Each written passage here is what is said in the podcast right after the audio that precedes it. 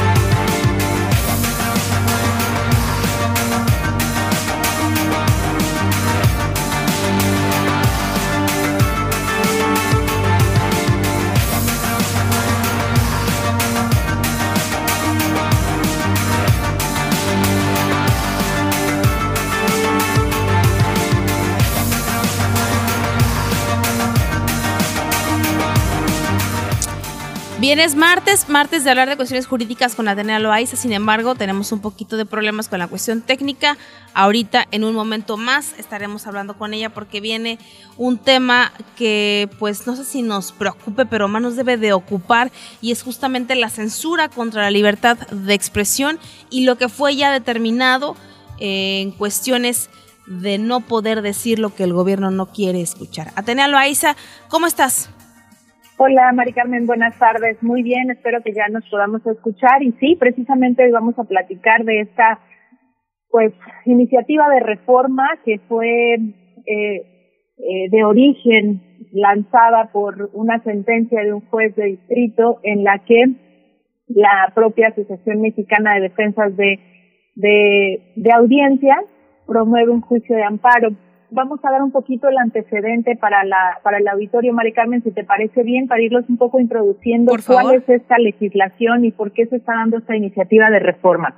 En noviembre del 2016, el Instituto Federal de Telecomunicaciones publicó un acuerdo en el cual el Instituto Federal de Telecomunicaciones aprobaba y emitía lineamientos generales sobre la defensa de las audiencias. Estos lineamientos iban a ser los que de alguna manera iban a regular, incluso a suspender transmisiones de determinados contenidos, estableciendo incluso códigos de ética en todos los medios de comunicación, con lo que prácticamente se dice que manejarían la línea editorial y contenidos de, por ejemplo, Mari Carmen, este noticiero en el que tú y yo estamos hablando hoy, en, la, en, la, en noviembre del 2016, con esta eh, reforma lo que le daban eh, digamos, facultad al Instituto Federal de Comunicaciones era a censurar contenidos, a decir qué es lo que, a, discriminar contenidos entre lo que es opinión y lo que es información, incluso que si no citábamos las fuentes correctas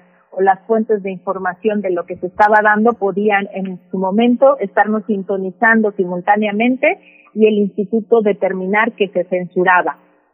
Esto en 2016. En 2017, esta reforma o estas modificaciones a la Ley Federal de Telecomunicaciones se derogaron, Mari Carmen. Hubo una derogación precisamente por un análisis de inconstitucionalidad. Entonces, para un poco tener la película completa. ¿Qué pasa en 2017? La Asociación Mexicana de la Defensoría de Audiencias, la AMDA por sus siglas, promueve este juicio de amparo en contra de estos cambios que genera el Congreso de la Unión a esta, a esta reforma y es el 31 de octubre del 2017 donde se incorpora este párrafo del artículo 256 donde dice y argumenta la presidenta de la Asociación Mexicana de la Defensoría que este principio de autorregulación en los en los medios, radiodifusión o llámese radiodifusión o televisión, tiene que ser regulado y garantizado por el Estado. Situación que contraviene completamente, Mari Carmen, lo que disponen nuestros artículos constitucionales, específicamente el sexto y el séptimo constitucionales, en donde contempla el derecho humano a la libre expresión de las ideas, sin censura. Entonces, por supuesto que la actividad de la comunicación, ya sea a través de la radiodifusión o televisión, es un ejercicio que todas las democracias deberíamos practicar sin censura alguna.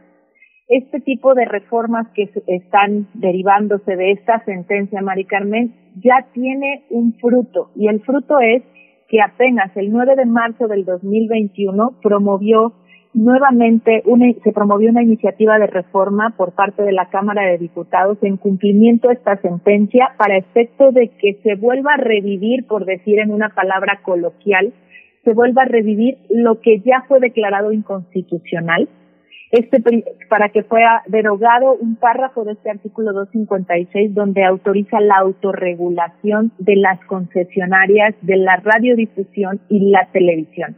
Entonces, para que el, auditorio, Mari Carmen, pueda tener una idea de qué es lo que va a acontecer, es que todo lo que estemos hablando tú y yo ahorita en este momento, tendrá que tener un sonido o una cortinilla a lo lejos donde diga opinión, donde se diga que tú y yo ahorita estamos debatiendo un punto de vista sobre opinión. Cuando yo te lea o te eh, establezca un artículo de la Constitución, ahí tiene que sonar otra campanilla que diga información y nosotros tenemos que citar que estamos señalando que esa información la estamos sacando de la Constitución Política de los Estados Unidos Mexicanos. Y cuando el Instituto Federal de Telecomunicaciones considere que va en contra de los lineamientos que él mismo va a determinar, nos puede censurar. Entonces, censurar es eh, totalmente apagar nuestra señal.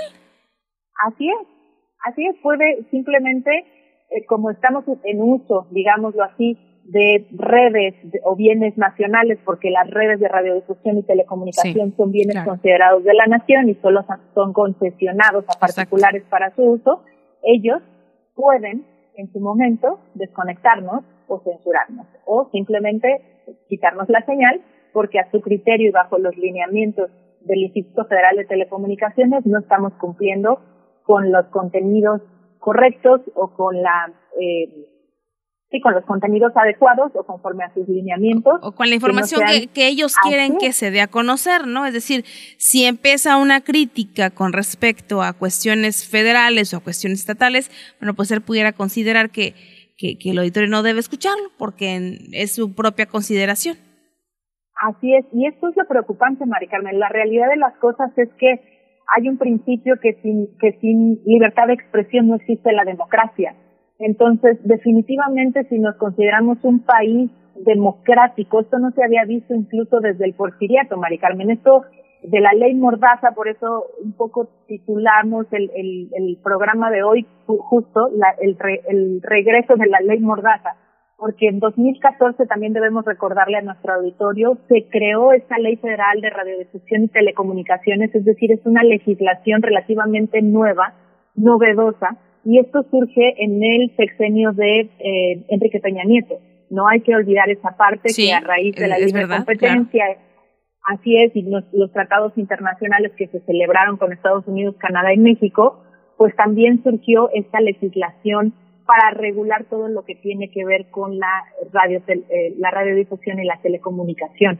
Pero la realidad de las cosas es que esto es muy alarmante. Esto ya está en iniciativa de reforma y se presentó la iniciativa el 9 de marzo del 2021 y está en la mesa de la Cámara de Diputados para efecto de su aprobación. Lo que traería como consecuencia es, son, incluso en opinión de expertos, tanto en materia constitucional como en materia de comunicación, una eh, antidemocracia y sería una antireforma constitucional, completamente desfasado de lo que los artículos constitucionales nos prevén para la libre expresión de las ideas sin restricción alguna, siempre y cuando, por supuesto, hay sus limitaciones en cuanto de tanto no, no pongamos en riesgo los derechos o intereses de terceros, esto es evidente. Sin embargo, la libre expresión de las ideas no tendría por qué tener una limitación ni en la radio, ni en la televisión, ni en los medios masivos de comunicación que hoy conocemos también como la banda ancha y redes sociales. Totalmente. Ahora también es, es importante que el auditorio sepa que si independientemente a lo que el gobierno determine, En un medio de comunicación hay líneas editoriales. Esas líneas editoriales se marcan obviamente desde una gerencia y desde un jefe de información o jefe de noticias. Es decir, no cualquiera viene a un micrófono y habla de lo que quiera hablar, ¿no? Es decir, si yo quisiera hablar otra cosa, bueno, pues a lo mejor me limitan mis jefes, pero esa es, es, un, es una decisión que ya se toma al momento de ingresar a un medio de comunicación, de trabajar justamente en un medio de comunicación, pero que venga el gobierno con criterios propios de no poder, eh, pues uno como comunicador, como periodista, hablar de lo que realmente se está tratando o explicarle al auditorio de lo que se está eh, trabajando, votando o, o reformando, entonces sí yo creo que ahí viene una equivocación fatal por parte del gobierno federal, por parte del Estado en que sí, totalmente es una censura a la libre expresión y es una censura a poder estar informado debidamente. Te agradezco muchísimo, Tenea. Muchísimas gracias, Mari Carmen. Estamos a la orden y nos escuchamos el próximo martes. Muy buenas tardes. Y con esto, porque son, pues no sé cómo usted lo vea, pero a mí me parece que son malas noticias. Y con esto nos damos un corte comercial. Regresamos.